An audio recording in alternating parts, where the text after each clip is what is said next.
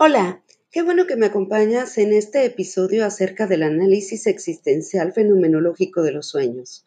Mi nombre es Claudia Díaz Barriga y en este episodio platicaremos justamente sobre qué es un análisis existencial fenomenológico de los sueños y su utilidad en psicoterapia. Comenzamos.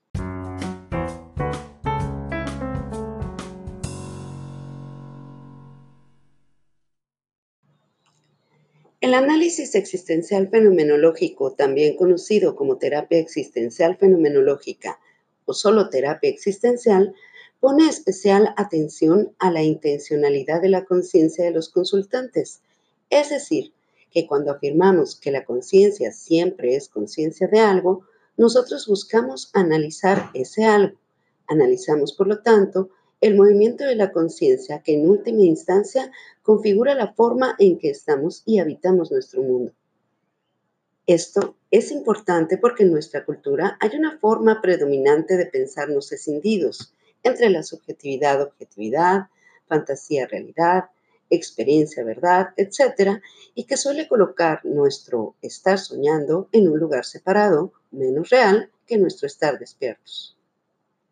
Desde la perspectiva existencial, las experiencias vividas en los sueños son tan reales como nuestras experiencias vividas mientras estamos despiertos.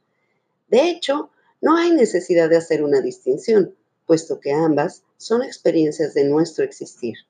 En este sentido, esta perspectiva busca poner en suspenso el binarismo sueño-realidad, de tal forma que nuestros sueños devengan una forma de estar en el mundo. Por lo tanto, el análisis existencial fenomenológico de los sueños logra desplazar preguntas como ¿por qué sueño esto? ¿Qué me está diciendo mi sueño? ¿Mi sueño me dice algo? ¿Dice algo de mí? ¿Es mío? Estos cuestionamientos abren una brecha entre el soñante y el sueño para dar lugar a preguntas como ¿quién estoy siendo en este sueño? y que de alguna manera nos invita a apropiarnos del ser soñante que cuando soñamos somos. A este ser soñante podemos llamarlo Dream Maker o hacedor de sueños. Para finalizar, cabe señalar que el análisis existencial fenomenológico puede ser entendido como una forma de escucha ética que se caracteriza por intentar poner en suspenso los supuestos que tenemos del mundo para aproximarnos lo más posible a la experiencia misma del consultante que nos interpela, pero nunca por eso menos importante requiere guardar silencio para escuchar la voz de los otros.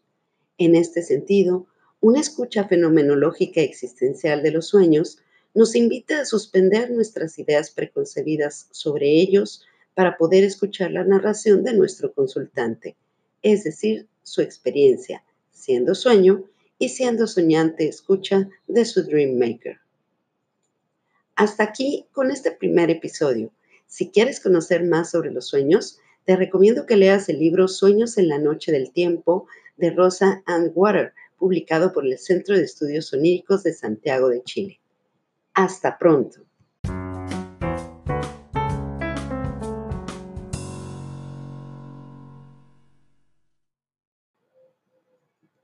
Qué bueno que me has acompañado en este episodio. No olvides darle like y compartir este podcast. No te pierdas los nuevos episodios que estaré compartiendo.